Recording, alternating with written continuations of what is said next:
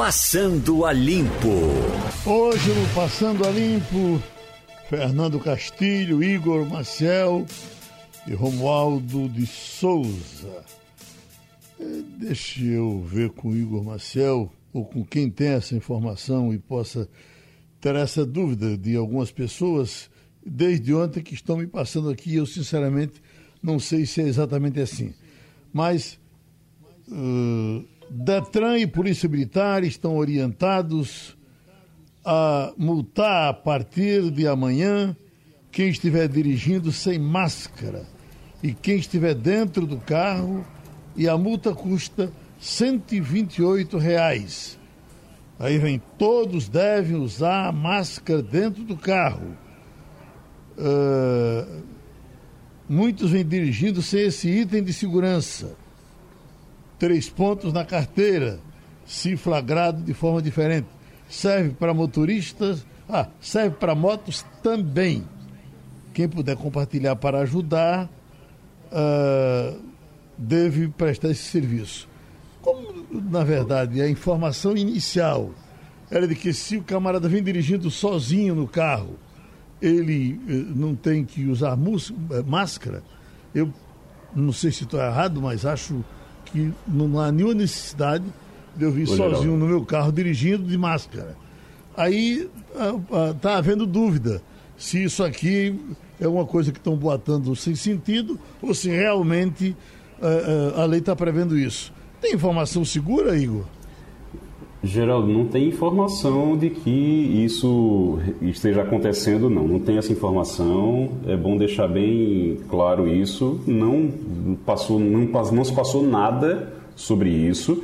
Agora, tem uma mensagem, eu não sei se é a mesma mensagem que você eh, recebeu, mas tem uma mensagem sim que é fake, que é mentirosa, uma mensagem que está circulando já há bastante tempo, já desde abril, uhum. desde o mês de abril que está circulando isso, finalzinho de abril, e circula dizendo que é, exatamente essas informações que você passou, perda de três pontos na carteira, multa de 128 reais, isso é mentira, tá? Uhum. Isso é mentira, isso é, é, fake, não tem essa informação, até porque você está certíssimo, Geraldo, a informação que se tem é, de que não tem problema nenhum se você estiver sozinho dentro do carro, é, você ficar sem a máscara. O que você não pode é ter contato com outras pessoas, andar na, na rua com, sem a máscara, porque aí você está colocando em risco a sua vida e a vida de outras pessoas também. Certamente, vamos procurar o Detana daqui para frente, só porque, como está crescendo cada vez mais essa, essa informação, já me disseram também que é fake, e a informação inicial que nós tínhamos era essa, que você, se vem com mais uma pessoa, aí você vem de máscara. Mas quando você uhum. sozinho no carro, você dirigindo, é, para mim, um evidente exagero que você tenha que vir de máscara. É, na moto, eu acho que na moto, como você vem exposto sempre, talvez seja necessário, sim, vir de máscara o tempo todo. É uma coisa que todos nós precisamos saber. A gente eh, certamente esclarece isso. O Detran, acho que já já nos manda esse recado. Se não mandar, a gente vai buscar lá. É bom Detran passar essa informação, mas só lembrando que não, não tem essa multa, não tem essa situação, por enquanto, pelo menos, não tem isso não. E aí, todas as informações que você me passou são de tudo que você leu agora, Geraldo, é, são informações de um boato mesmo, de uma fake news que está circulando desde abril e vai chegando, de vez em quando ela chega de novo. Uhum. Romualdo de Souza. Geraldo. Diz. Por aqui nós temos uma situação que está acima, um grau acima da pandemia, que é a quantidade de servidores no Palácio do Planalto infectados com o coronavírus. Para o nosso ouvinte ter uma ideia, o Palácio do Planalto tem 3.400 servidores. Geraldo, uhum. 3.400 servidores, desses, 5%, 5% já foram ou estão infectados. Além desse número de servidores infectados, oito ministros já pegaram a doença. Augusto Heleno, Bento Albuquerque, Onix Lorenzoni, Milton Ribeiro, Wagner Rossi, desculpe, Wagner Rosário, Marcos Pontes, Braga Neto e agora Jorge Oliveira. Ou seja, como se não bastasse a pandemia que toma conta do país e as atividades para o enfrentamento são as mais adversas e desencontradas possíveis, no Palácio do Planalto, 3.402 servidores. Desse total, 5% infectados. E a informação da secretaria que cuida exatamente de servidores, ou do total de servidores, ou da requisição de servidores para trabalhar no Palácio do Planalto, é de que todo o processo e todo o protocolo adotado pelo Ministério da Saúde está sendo adotado também no Palácio do Planalto. E aí você pode imaginar, Geraldo, a quantidade de gente. Se a gente fosse levar, olha, se é, 5% da população, nós teríamos uma mega pandemia. Portanto, lamentavelmente, no Palácio do Planalto, apesar de todos os rigores para entrar e sair, o vírus está transitando assim com uma facilidade, entra e sai sem crachá, Geraldo Freire. E que bom que você tratou disso logo na cabeça, porque eu, eu vinha pensando nisso agora, hoje de madrugada, quando vinha para a rádio. Mas o que acontece com, com o Palácio, a partir da queda desse ministro também, com, com a doença? O que é que acontece com o Planalto, que é tanta gente, e todos, quase todos, assintomáticos? Eu não me lembro de nenhum, de nenhum desses, nem os mais velhos, no caso de, do, do general uh, Heleno, que tenha sido entubado, que tenha tido um tratamento mais pesado. O próprio, o próprio presidente da República Teve, mas foi de forma branda. Branda 1, Branda 2, o, o do Senado, o presidente do Senado, me parece que foi brando também. Aí eu fico pensando, será que não é esse testezinho safado que o cara faz e dá que o cara tem sem ter? Sem ter? O meu caso, eu fiz e deu, deu positivo, esse do dedinho, mas como ele erra em 80% dos casos, no meu caso deu errado e eu terei mais dois depois e eles deram negativo. Será que não é isso? Aí o cara aproveita e dá uma descansadinha? Olha, Geraldo, ao contrário, o porta-voz da presidência da República, o general é, é, Fernando é, Rego Barros, ah. o general Rego Barros a, a, pegou a doença, passou mal, ficou em casa, mas passou mal, foi Sim. monitorado o tempo todo por um médico do HFA, o Hospital das Forças Armadas. Quando terminou o período de infecção, aí a mulher do general também pegou a doença. E aí ele teve de ficar em casa. Mas, de todos esses oito ministros, mais agora o porta-voz, mais o secretário Van Garten, todo esse povo aí, Geraldo, hum. tem médico o tempo todo monitorando a situação, a pressão deles. Não vou hum. nem entrar no caso do presidente da República, Jair Bolsonaro, que tinha um médico 24 horas na cabeceira da cama dele. Mas, por exemplo, no caso Fazia... do general Augusto Heleno, que foi o primeiro, quando ele veio, quando aquela comitiva veio dos Estados Unidos, depois que o presidente Bolsonaro levou um grupo de empresários, parlamentares e ministros que foram jantar com Donald Trump lá em Miami. Pois bem, o general foi o primeiro, o general Augusto Heleno. Aí o general Augusto Heleno tinha um médico lá na cabeceira da cama dele. Depois veio o almirante Bento Albuquerque, que também tinha médico. Olha, Geraldo, eu, eu não sei, eu, eu não tenho todas as informações para dizer que todo mundo pegou a, a doença e foi no nível médio. No uhum. caso do ministro Onyx Lorenzoni, foi um pouco mais intenso. O Lorenzoni teve problemas, ele foi levado ao hospital duas vezes e também no caso do Marcos Pontes, ele disse, ele mandou uma mensagem para a gente ontem lá no palácio, lá no comitê de imprensa, dizendo que está tomando aquele vermífugo. Portanto, cada um está usando o seu próprio protocolo, Geraldo. O da, o da, educação, da, o da educação, tem notícia dele, Romualdo? Estaria também. Milton caso, Ribeiro. Né? Sim. Ontem, Milton Ribeiro eh, divulgou uma nota dizendo que está fazendo mudanças na equipe ministerial, está fazendo ajustes e que continua em casa, mas está trabalhando. Eh, eles usam a, a expressão estamos em trabalho remoto tanto ele como Onyx Lorenzoni, como o, o, o Marcos Pontes, o, o, o, ministro que foi lá para o espaço, né, o astronauta, Braga Neto. Aliás, o Braga Neto ontem estava no Palácio do Planalto, Geraldo. Quer dizer, o Braga Neto da Casa Civil, que está infectado, estava no Palácio do Planalto. E aí eu fico imaginando, eu até conversei com o general Peregrino, que é o chefe de imprensa da Casa, da Casa Civil, falei assim, como é que pode? O general está infectado e o coronel está aqui. Eu falei assim, ah, a gente sabe como é que é, a gente está se cuidando, todo mundo aqui de luva, de máscara, mas isso não é o suficiente não. Se o cabra está infectado e toca ali numa maçaneta da porta, toca num grampeador, isso pode é, contaminar, infectar outras pessoas no gabinete, Geraldo. Igor Marcel está chamando, Igor. Não, só queria complementar o que Romualdo estava dizendo. Romualdo disse que não ia falar de Bolsonaro, mas vamos, vamos falar de Bolsonaro também. Bolsonaro estava é, fazendo aquele gesto lá com a hidroxicloroquina, dizendo que não tem perigo nenhum, que não tem problema nenhum, que é a salvação. E parecia, não sei se vocês lembram do Rei Leão, o filme O Rei Leão, que o pessoal ficava o macaquinho levantando lá o, o Rei Leão para todo mundo ver, ele estava lá fazendo o mesmo gesto com a cloroquina, né, com um medicamento. Parecia o Rei Leão.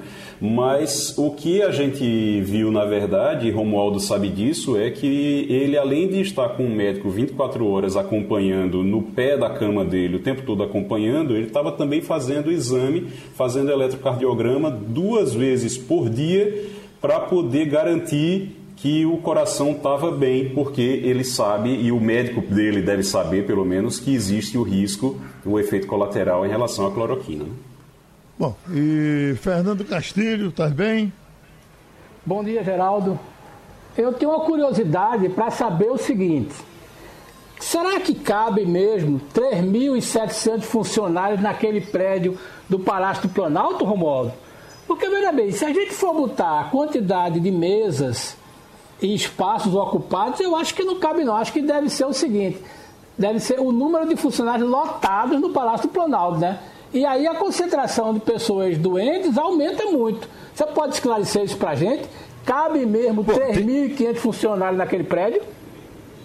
No, no, governo do presidente Lula eram 4.400, portanto era mil a mais. Mas esse pessoal mil fica lá? a mais do que tem hoje. Quando a presidente Dilma Rousseff chegou, ela fez um, uma redistribuição. Então, parte desses servidores lotados na presidência da República estavam em ministérios ali, eh, na esplanada dos ministérios. Temer manteve o mesmo esquema. E no caso do presidente Jair Bolsonaro, que houve uma pequena redução da quantidade de ministérios, é, houve uma pequena redução na quantidade de ministérios, mas as secretarias e ministérios no Palácio do Planalto continuaram com a continuaram a mesma é, a mesma quantidade. Então, é, Castilho, nesse caso especificamente tem mais de cabe sim mais de uh, ah, 3.400, são 3.402 servidores. Lembre-se, uh, tem o Palácio do Planalto e tem os anexos. Os anexos. Né? Ali tem, onde fica a vice-presidência, ali tem cinco blocos, uh, desculpe, quatro blocos de anexo. Atrás, onde fica o gabinete de segurança ah, então tá institucional, tá tem mais alguns anexos. É todo esse pessoal lotado no gabinete, desculpe, no Palácio do Planalto, que não quer dizer necessariamente naquele prédio bonitinho onde fica o presidente da República. Chega aqui pelo interativo, Ana, que ela diz: falei com o chefe de fiscalização do Detran, ele informou que é fake news. Não existe no CTB previsão dessa multa e o decreto do governador não exige que o motorista use máscara dentro do carro. Agora, tem aqui um detalhe de Esdras que eu também acho bem interessante. Ele diz: você vem sozinho no carro, sem máscara, aí você espirra. Aí pronto, você contamina o carro inteiro. Se for um Uber, como é que a autoridade vai saber se você uh, não contaminou o seu carro? É por isso que ele entende lógica em que você, mesmo sozinho no carro, você tem que usar máscara por conta disso, que o seu carro normal pode ser confundido com Uber. Faz sentido, Castilho? Eu acho que faz. Como eu não dirijo, eu não tenho carro, eu acho que a ideia de você andar com a máscara na rua vale para qualquer lugar. Inclusive quando você entra no restaurante que vai comer. Você só vai tirar é, a máscara na hora que o prato chega. Um bom comportamento seria conversar na mesa com a máscara. E só quando a comida chegar, você tirar a máscara. Agora, é sempre bom a gente lembrar para o nosso ouvinte: a máscara vai se incorporar a nossa vestimenta, a nossa indumentária, até que a gente tenha uma, uma vacina e, e ela resolve a questão. Eu acho que é uma coisa que você, quando vai usando, vai se acostumando. Eu vou dar um depoimento pessoal. No começo da pandemia, eu usava uma máscara dessa descartável. Aí fui e comprei aquela é, que os médicos usam, não é a N95. Hoje eu já consigo caminhar fazendo de manhã uma caminhada de uma hora com a máscara sem problema. O organismo se adapta a isso. Agora, meu amigo, como diz aquela propaganda daquela ótica, quando você não quer, qualquer desculpa serve. Eu quero te dizer o seguinte, Castilho, com toda sinceridade, é, é, é, eu brincava muito com o Gino isso. Quando eu morrer, eu sei que vem Deus e o diabo para me pegar. Aí eu pergunto, oh, Deus, como é o negócio lá? Usa máscara? Deus diz, usa. Eu pergunto ao Satanás, e no inferno, usa? Não, lá é solto. Eu digo, eu vou contigo. Estamos já com o secretário da Prefeitura do Recife, João Braga. Estamos, doutor Braga, com Fernando Castilho, com Igor Maciel e com Romualdo de Souza. Claro que é assunto aqui da cidade e os que estão mais por dentro têm mais o que perguntar. O nosso Castilho, que é de boa viagem, certamente vai ter interesse em começar essa nossa conversa com o secretário, porque é em boa viagem que ele está mexendo para a situação voltar dentro do possível ao normal. Castilho. Bom dia, secretário. É, eu tenho uma curiosidade, e é a curiosidade de muita gente de Boa Viagem, que é para saber o seguinte: é, Boa Viagem tem 56 quiosques, acho que 8 ou 10 estão funcionando, mas depois de quatro anos que se fala nessa atualização desse quiosque, o que é que o senhor tem a nos dizer? Foi feita alguma solução? O senhor tem alguma solução para esse problema que se arrasta desde o primeiro mandato do prefeito Geraldo Júlio? Acho que algum problema. É. Ok, então vamos segurando com outra coisa. O secretário. É só para só lembrar, Geraldo. Uhum. É o seguinte: eu tava, eu caminho normalmente na, na orla e estou acompanhando o drama do pessoal dos quiosques. Geraldo, você não tem 20 quiosques fun funcionando e você tem pelo menos uns 10 a 12 que estão completamente destruídos, sabe? Eu acho que o investimento de restauração disso, o secretário vai nos ajudar a dizer, vai ser muito grande, porque já estava ruim, e com a pandemia eles ficaram fechados, a quantidade de assalto, né, aliás, de arrombamento foi muito grande, mas a gente tem esperança que volte, porque aquilo ali é um cartão postal da cidade. É ali que as pessoas param para apreciar a praia. Você fala da, da, da Praia de Boa Viagem Sim. e eu, eu falo do centro da cidade, você não sei se tem passado. É outro problema. Você gosta muito de andar pela cidade, mas eu peguei essa semana com Ciro Bezerra, ali 7 de setembro, é Rua triste. da Imperatriz, Rua Nova, Rua da Palma. É um estrago muito grande, é muita loja fechada, é muita é. coisa parada. Geraldo? É muito aluga-se, aluga-se, aluga-se. É. Impressionante, Castilho. Geraldo, eu, eu me criei no bairro São José. Meu pai tinha uma alfaiataria e eu, desde os 12 anos, ajudava ele lá para fazer as compras, fazer as entregas. E eu acompanhei aquilo ali quando era o centro de importância. Eu vi, por exemplo, a Rua Nova virar de loja de um shopping center, né, com as melhores grifes, a virar ponto de agência bancária. Depois virou é, loja de venda de crédito e hoje agora está virando um, um, uma quantidade de lojas fechadas que não tem isso. A Rua da Imperatriz talvez seja o melhor exemplo da deterioração. Ela está se acabando, menos da metade das lojas estão funcionando. É, e na Duque de Caxias é muito pequeno. E tem uma coisa que eu venho dizendo já há alguns anos. O grande equívoco da prefeitura, aliás do Estado, foi transformar o centro da cidade num terminal de ônibus. Quando você não circula o carro, quando você é, não circula que as pessoas de maior poder aquisitivo frequentem o centro, isso aconteceu em várias cidades, aquilo ali virá um TI. Então as pessoas passam lá nas carreiras para pegar o ônibus, ninguém para.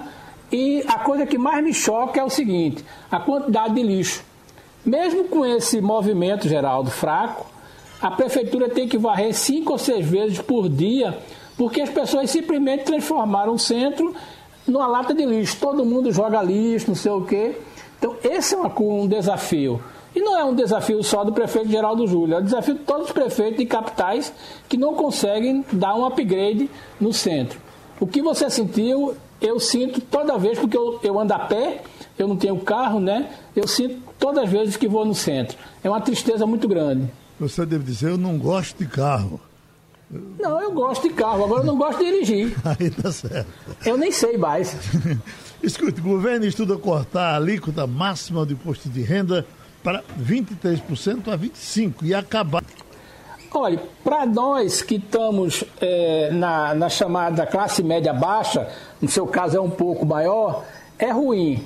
Porque é o seguinte, é, é um benefício que eu acho que até certo ponto injusto com as pessoas do andar de, das pessoas de baixa renda. Porque, por exemplo, como você tem plano de saúde, quando você tem direito aí a um médico e às vezes você vai para um médico que não atende no plano de saúde, você pega a nota fiscal, independentemente do valor que você pegar, você deduz do imposto de renda. O cidadão que não tem plano de saúde e que não tem médico, ele não tem esse benefício. Então, quando você entra lá na Secretaria da Receita Federal, vai ver que a quantidade de pessoas que foram beneficiadas dessa possibilidade de deduzir a despesa médica é basicamente pessoas de classe média e simplesmente crescendo de classe média alta e ricos que podem pagar os grandes hospitais particulares. Agora, o que eu acho injusto é que você continua querendo é, fazer essa dedução é, com, a, com o discurso de que vai fazer justiça social. Eu já escrevi várias vezes, a gente já comentou aqui. Não faz sentido a gente ter uma tabela, Geraldo, que a gente devolva dinheiro ao contribuinte. No fundo, no fundo, era para fazer o quê? Chegar no, no, final do ano, em abril, você dizia assim: eu fiz a minha conta, eu paguei imposto a menos, eu tenho que pagar agora ao governo. Acontece o seguinte: todo ano tem mais de milhões de pessoas, quase 6 milhões de pessoas, que o governo cobrou a mais. Aí o governo faz um cronograma para devolver.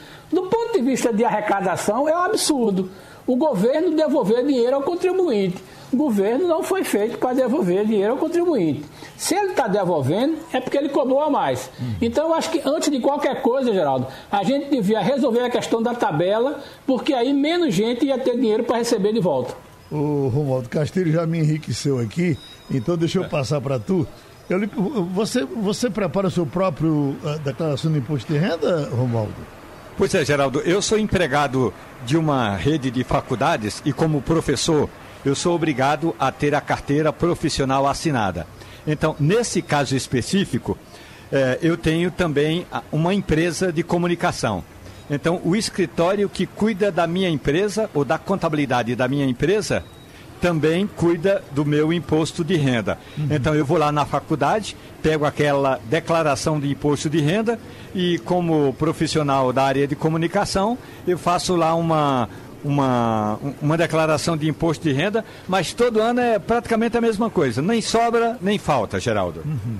Meu prezado Igor Marcel, essa manchete aqui, ao julgar caso Lula, ministros do STF atacam Moro indicam voto por suspeição do ex-juiz da Lava Jato, Sérgio Moro. Isso já estava sendo esperado, é, isso foi na segunda turma, e a segunda turma tem eh, Lewandowski, tem Gilmar Mendes e, eh, e tem ah, Faquim. Faquim votou contra, os dois votaram a favor.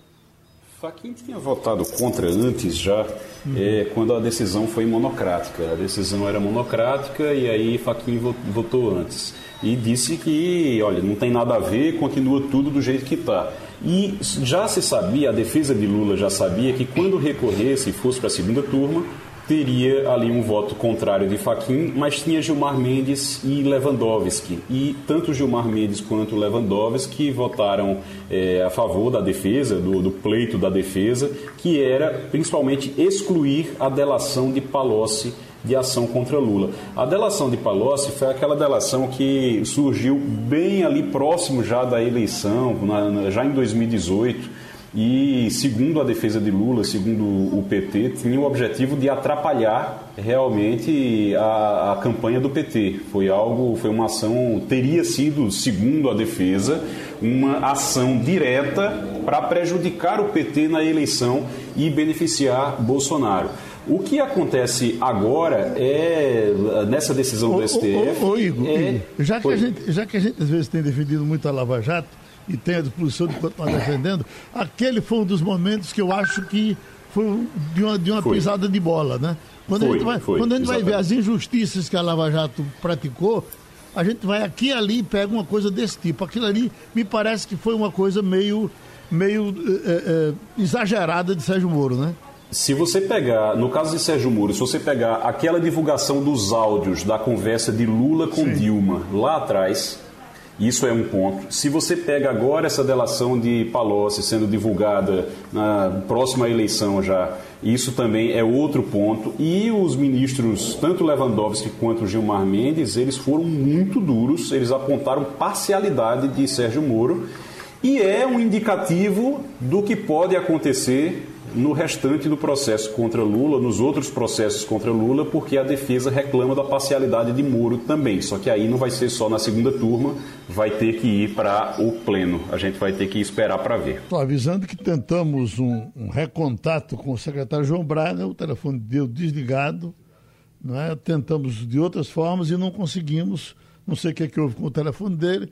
Nós já estamos com o Mário Roberto Melo Oriente Médio para falar do assunto que todo mundo está querendo ouvir, aquele fogaréu uh, ontem no Líbano. Eu queria, uh, de princípio, uh, Mário Roberto Melo, só um pouco mais da história de Mário Roberto, que foi procurador do Estado, um jovem advogado aqui no Recife, depois foi para a Suíça, depois se transferiu para Israel, onde está há mais de, de 30 anos. E como foi trabalhar no ramo de aviação, ele fica circulando ali em todas aquelas áreas. Raramente a gente encontra ele em casa, porque ele está, às vezes, já, já falei com ele da Rússia, já falei com ele de Portugal, depois ele volta para o Oriente Médio. Mas a, a história, Mário Roberto, no caso de, do, do Líbano, ah, nós é, sempre somos assustados com o Líbano. Fica parecendo que a, qual, a, qualquer momento pode cair uma bomba lá. Quais são os grandes inimigos do Líbano?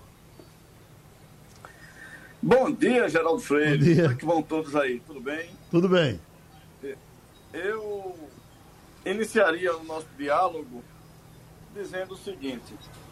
É, a princípio, eu acho que fui um dos poucos brasileiros que entrou no Líbano sem passaporte, porque eu conheci o Líbano na guerra de 2006 como militar israelense. Então, é, deu para assimilar alguma coisa é, da mentalidade libanesa, é, do estilo arquitetônico da, é, das vilas, dos vilarejos, e dizer que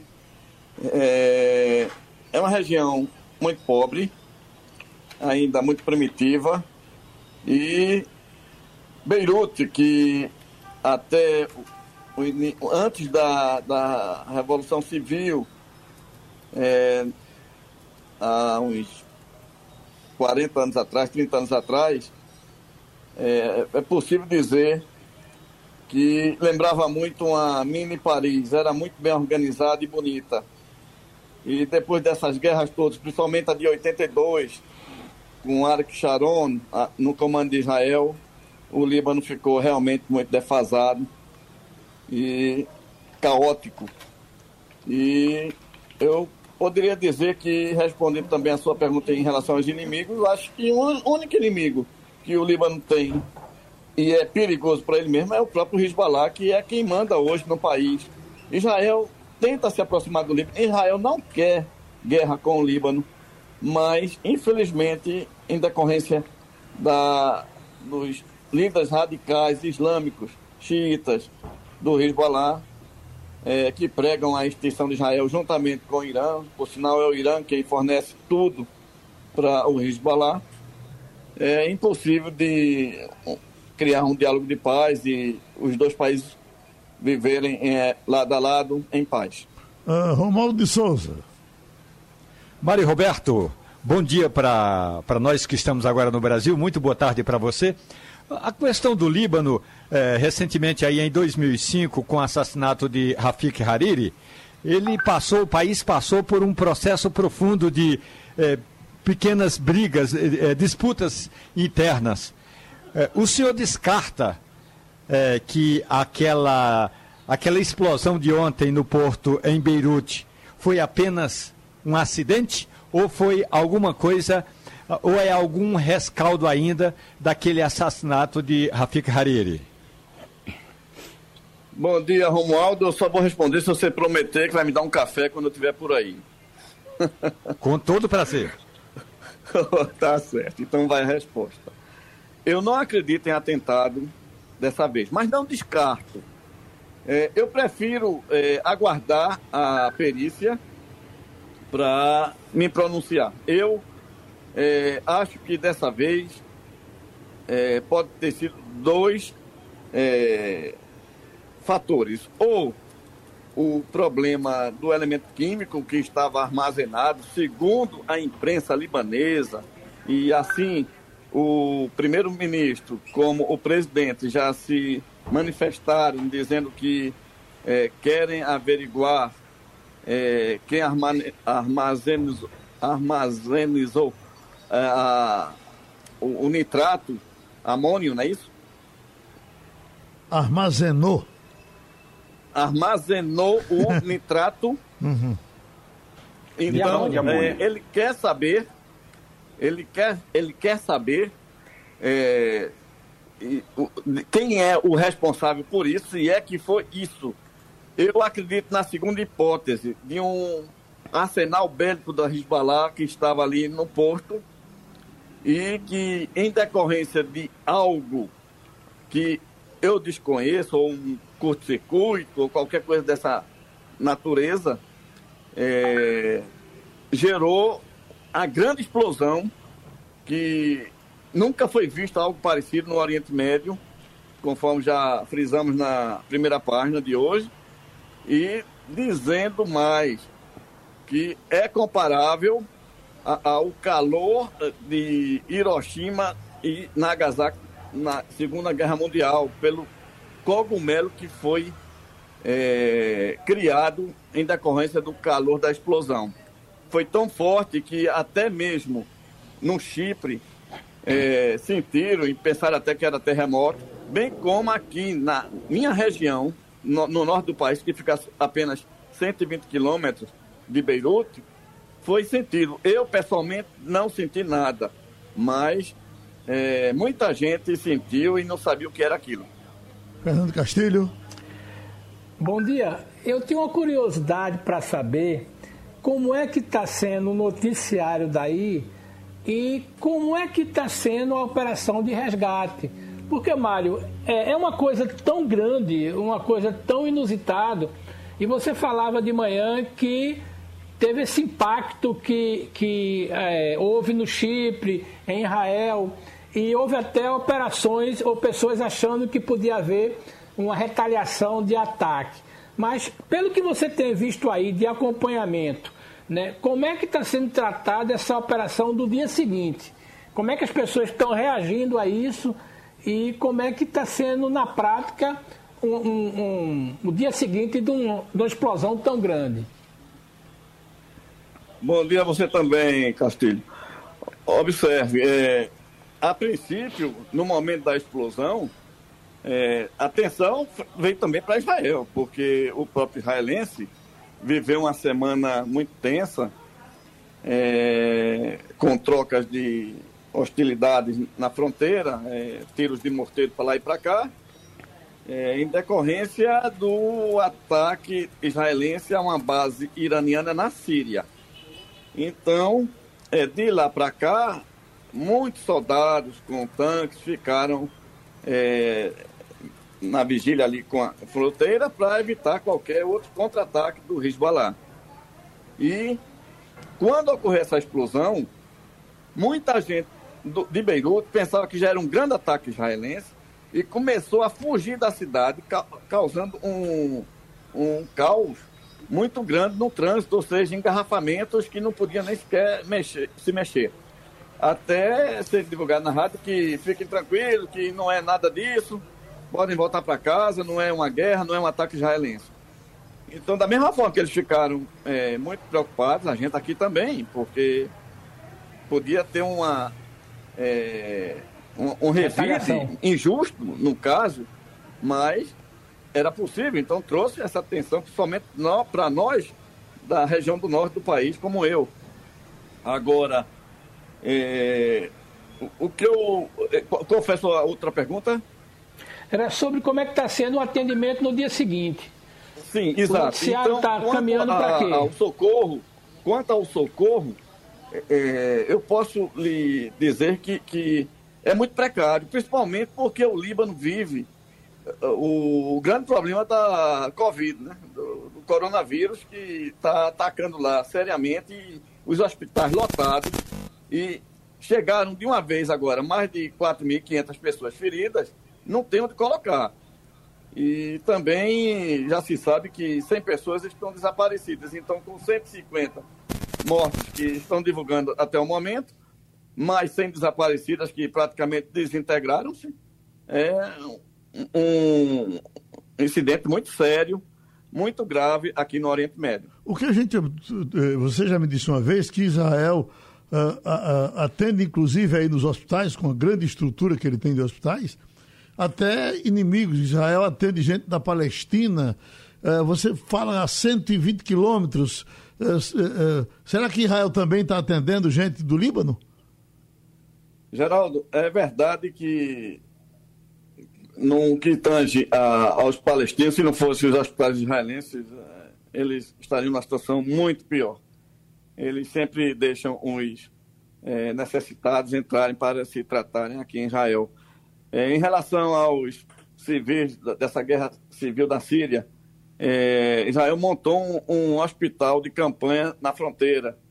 Em relação a isso de ontem, não chegou ninguém para cá. E eu também soube que não pode ir é, o socorro de Israel para o Líbano, porque seriam mortos ou presos.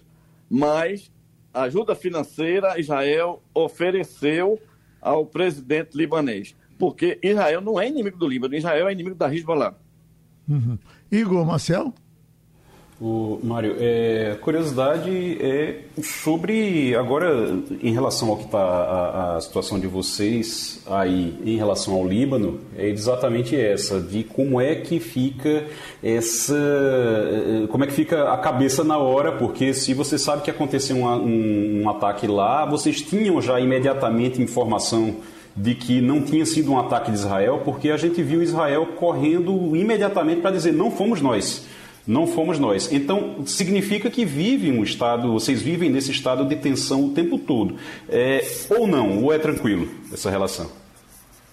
Estava muito tranquilo até a última semana, Igor. Um bom dia para você antes de mais nada. Bom dia. É, eu estava muito tranquilo desde que Israel deixou o Líbano é, em 2000.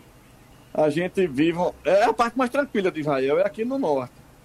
E, é, de repente, é, aconteceu é, é, esse ataque israelense que matou um integrante do Hezbollah, então eles começaram a provocar. E provocação do Hezbollah geralmente termina em guerra, porque eles é, não são como o Hamas que escutam os líderes egípcios e digam parem com isso agora e está terminado o, o, conflito. Então, é, o Hezbollah tem o, o, bora dizer assim, o ego próprio do Nassala, que é, é quem manda realmente no Líbano. E quando acontece algo que, é, bora dizer assim, traz um prejuízo para o Hezbollah, eles querem revidar imediatamente. E a gente ficou temeroso, não resta dúvida disso. Mas graças a Deus, é, até mesmo os dirigentes libaneses, tanto quanto o primeiro-ministro como o presidente já disseram que não se trata de um ataque israelense. Agora, não descartam totalmente um atentado, porque se ali é, a causa da explosão foram as bombas, todo o material bélico do Hezbollah, isso certamente foi um atentado. Poderia se ser você uma... pergunta se haveria razão para um atentado. Haveria caso ter sido o... as bombas que foram é, provocadas para uma explosão, é, eu não sei, mas é, eu prefiro acreditar que foi o, o, o aspecto do elemento químico, que estavam armazenados ali no porto. Você vê possibilidade de um atentado interno, da política interna, do, dos problemas internos do país? Alguém chegar e jogar ali para arrebentar? Claro, Geraldo. No Líbano, claro, já houve várias vezes, como já foi frisado contra o, o ex-presidente Harari. É, muito violenta as divergências no Líbano é, entre o, o, as pessoas do governo e do Hezbollah. Já que a gente falou do Líbano, tem uma curiosidade minha aqui, bem é, de hoje, que eu queria que você, como piloto, como homem que trabalha é, em vendas e negociações de avião, essa informação que é, a gente fica sempre esperando que um dia isso aconteça. A Virgin Gallet e a, a Rolls-Royce anunciando uma parceria para desenvolver um avião comercial supersônico capaz de superar em três vezes a velocidade do som, o equivalente a 3.700 km hora. E aí diz que você poderia ir de São Paulo a Miami em uma hora e alguns minutos. Ah, há, muito tempo se dizia isso, olha, vai ter um voo com essa velocidade e etc. Ah, ah, vai ser, no o futuro vai ser isso com muita facilidade. Está aqui, ó. Miami em 1 hora e 45 minutos, partindo de São Paulo. Você acha isso possível de acontecer em pouco tempo? Eu acho, eu, eu vi isso em 2018 e pelo que eu estou vendo é, da Boeing e da Airbus, não vão de jeito nenhum é, realizar esse projeto. Vou dizer por quê, Geraldo. Uhum. Hoje, tudo que é, a gente vai fazer tem que pensar quanto vai retornar, porque ninguém trabalha mais de graça. Até relógio hoje em dia, você compra bateria, não é como antigamente que balançava o braço e estava com a corda. Uhum. Então, em outras palavras, se você observar a Boeing, aquele lindo e maravilhoso jato 747, é, que tem duas turbinas em cada, em cada asa, ou a, o Airbus A380, que também tem duas turbinas em cada asa e mais um andar em cima completo, vão é, deixar de ser fabricados. Já foram deixados de ser fabricados. Né? Uhum. Só aqueles que ainda não receberam as encomendas ainda continuam fabricando.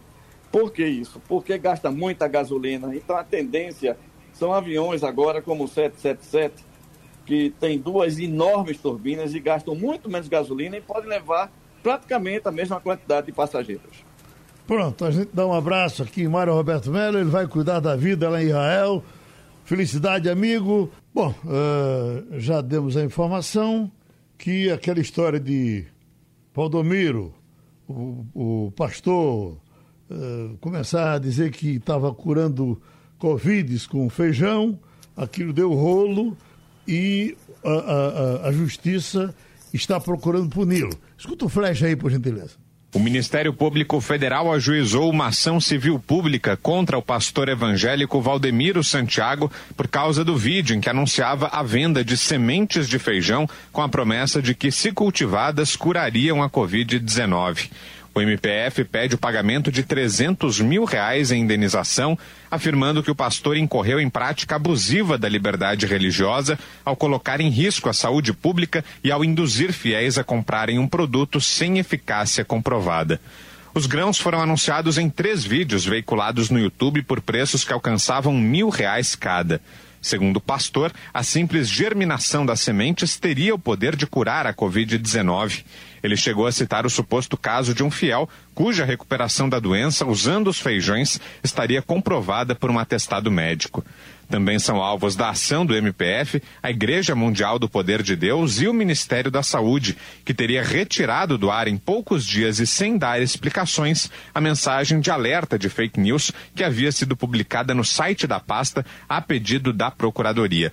O Ministério Público Federal pede ainda que a empresa Google Brasil, responsável pelo YouTube, seja obrigada a preservar a íntegra dos vídeos que já foram removidos da plataforma a pedido do próprio MPF e forneça os dados cadastrais do usuário que publicou as gravações. Fernando Castilho, você tem Valdomiro com essas artimanhas, você tem Malafaia, inclusive, me deu o dinheiro de comprar sua casa, deposite o dinheiro e com você me depositando, botando esse dinheiro na minha conta, você termina comprando a sua casa. Isso também circulou por aí. É, Malafaia, inclusive, com excelente poder de argumentação. Você tem R.R. Soares que chega e diz: Olha, só me dê o dinheiro se Deus tocar no seu coração. E tal, e Deus toca, e o dinheiro chega. Você tem Edir Macedo, que esse é mais sincero, é mais duro, que ele chega com o pessoal bateu o palmo e ele diz: Não, rapaz, vocês pensam que a gente come palma, a gente quer dinheiro. Né? Será que é, é, é vai ter justiça para essas coisas agora? Aí caiu o Castilho, foi castigado. Romualdo de Souza. Olha, Geraldo, justiça já está sendo feita. Eu acho que esse pedido do Ministério Público para que o pastor eh, seja investigado já é uma boa medida, porque a gente sabe, né, numa hora dessas, muitos dos representantes desses grupos religiosos se, apro se apropriam, se aproveitam de uma situação de fragilidade das populações, dos fiéis, para fazer esse tipo de extorsão, porque literalmente isso é uma extorsão. O pastor eh, sabe que ninguém ficou curado com o feijão dele, ou seja, se de um lado nós temos, olha só como é que é a situação no Brasil. Nós temos um presidente da República que faz de uma caixa de cloroquina o troféu dele, Geraldo. Mostra para EMA, para o povo, para a população, para os cavalos, para os nordestinos, para os soldados lá no Rio Grande do Sul. E do outro lado a gente tem um pastor que diz que o feijão pode curar o coronavírus. A gente está muito, mas muito desprotegido para enfrentar essa pandemia. Então, a investigação, esse pedido pedido do Ministério Público já é um bom começo, Geraldo. Essa manchete aqui, Romualdo, já que você não falou ainda sobre a questão de Lava Jato, as decisões de ontem do Supremo, tem STF manda a ação penal contra Lula da Lava Jato voltar à fase das alegações. Quer dizer, não houve, não foi arquivada, ela volta para o começo, é assim? É, Lembre-se que havia uma decisão já tomada pelo Supremo Tribunal Federal que é, era preciso botar uma ordem, que alguém no STF disse que a ordem seria aquela. Portanto, é, um, o quem está fazendo a delação não pode falar por último. Então, o, o que o Supremo Tribunal Federal, o que o ministro é, Luiz Edson Fachin, que é o relator da Lava Jato, já está fazendo é ele está se antecipando e colocando é, exatamente nessa ordem para que mais tarde não se veja venha a fazer alguma alegação de que o ex-presidente Lula, ou a defesa do ex-presidente Lula, não foi ouvida justamente eh, no momento exato da alegação, depois, eh, logo em seguida, eh, de quem fez a delação premiada. Portanto, o Supremo Tribunal Federal está apenas botando uma ordem para que, mais tarde, ninguém entre com um pedido de anulação do processo porque uh, alguém falou na frente de alguém. Ou seja, nesse caso especificamente, uh, o que está acontecendo é que alguém fez a delação premiada e falou por último. Então, a defesa do ex-presidente Lula quer a delação premiada fale e depois alguém que é citado na delação premiada, Geraldo. A Covid-19 tem causado tristezas imensas por aí. E uma coisa pior é que você, o seu amigo morre, você não pode ir para o enterro. Seu familiar morre, se a família for grande, você não pode ir para o sepultamento. Vivemos ontem uma situação dramática do nosso estimado amigo Aldo Vilela, que faz programa à tarde na CBN, que trabalhou com a gente aqui por muito tempo e que é nosso amigo muito querido. E Aldo Vilela uh, fez o programa ontem e no final se despediu lamentando a morte do pai, feita, praticada, acontecida em razão da Covid-19. Escute aí. Pedi esses minutos finais porque preciso fazer um registro, talvez deixar uma dedicatória, porque aos meus amigos ouvintes, as minhas amigas ouvintes, é, certamente ao longo desses anos todos, esse foi o dia mais difícil de fazer o programa. Cada entrevista minha, eu estava dando a hora e parava, respirava, porque eu perdi meu pai essa madrugada para Covid. Covid que muita gente insiste em não, em não entender, subestima a doença, muita gente subestima o mal e eu acabei perdendo meu pai para Covid. Alertando as pessoas para a necessidade de não subestimar esse mal que é a Covid. É devastador, acaba com, com famílias e meu pai entra aí para estatística. Né? Tanta gente que eu ajudo, tanta orientação que eu faço, não pude ajudar meu pai em nada, porque a Covid não permite isso. Quem perdeu ente querido sabe, sabe o que eu estou dizendo. Então, eu vou usar desse espaço final, esses minutos, para para dedicar esse programa ao meu pai. Eu preciso dedicar esse programa ao meu pai, ao qual eu tive o prazer de conviver por 47 anos. Obrigado a todos. A parada, o, o Igor Marcel, eu convivi. E Aldo não é de, de chorar por qualquer coisa. Não. Eu, na verdade, eu, eu quando falo da, dos meus choros, eu sempre digo, nem ligo para as minhas lágrimas, porque elas saem de qualquer jeito. Eu, eu choro por qualquer coisa. Não, não vi Aldo chorando por tantos e tantos tempos que vivemos juntos e acompanhei eh, esse, essa gravação ontem à noite e estamos acompanhando agora. O motivo dos mais dolorosos. Oi, Igor. É verdade, eu, eu sou fácil de chorar também, Geraldo. Eu, tô, eu fico emocionado, fiquei emocionado agora. Já tinha ouvido antes, Aldo, um grande amigo também, e está é, sofrendo muito. Não é à toa, não é para menos mas eu acho que o relato dele é importante para alertar as pessoas que todo esse tempo que a gente estava aqui falando da importância de se cuidar, da importância de ter cuidado, da, da dureza que é essa doença, é, muita gente ria, muita gente dizia que não era isso, muita gente dizia que a gente estava exagerando e a gente ouviu muito isso. Está aí o relato do, do Aldo, triste, como tem o relato também de outras mais de 90 mil famílias no Brasil por conta disso. Você tem pai aí? Você tem pai vivo? É, eu tenho meu avô, eu, eu, meu pai não, meu pai é, já faleceu, mas faleceu num acidente há, um bom tempo já. Uhum. Castilho, e você tem meu avô. Você tem pai ainda, Castilho? O Castilho acho que já saiu.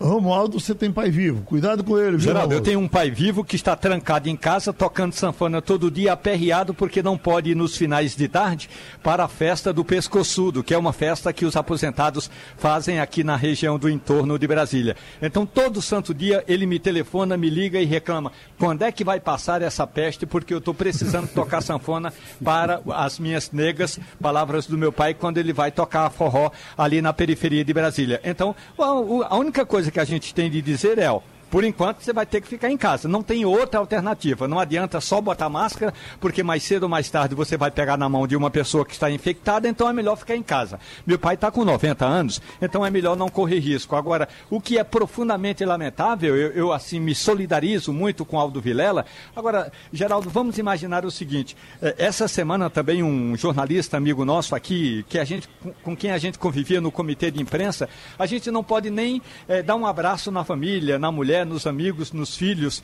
é, dessas pessoas, porque esse momento, além de ser muito triste, ele isola, ele faz com que a gente fique muito distante. Então, no máximo, é um telefonema, como eu fiz para o Aldo Vilela. Quer dizer, a gente dá um telefonema e sabe que se pudesse, daria um abraço, mas não pode sair para dar um abraço, Geraldo. E nem pode emprestar o ombro para ele chorar. Terminou o Passando é a Limpo. Passando a Limpo.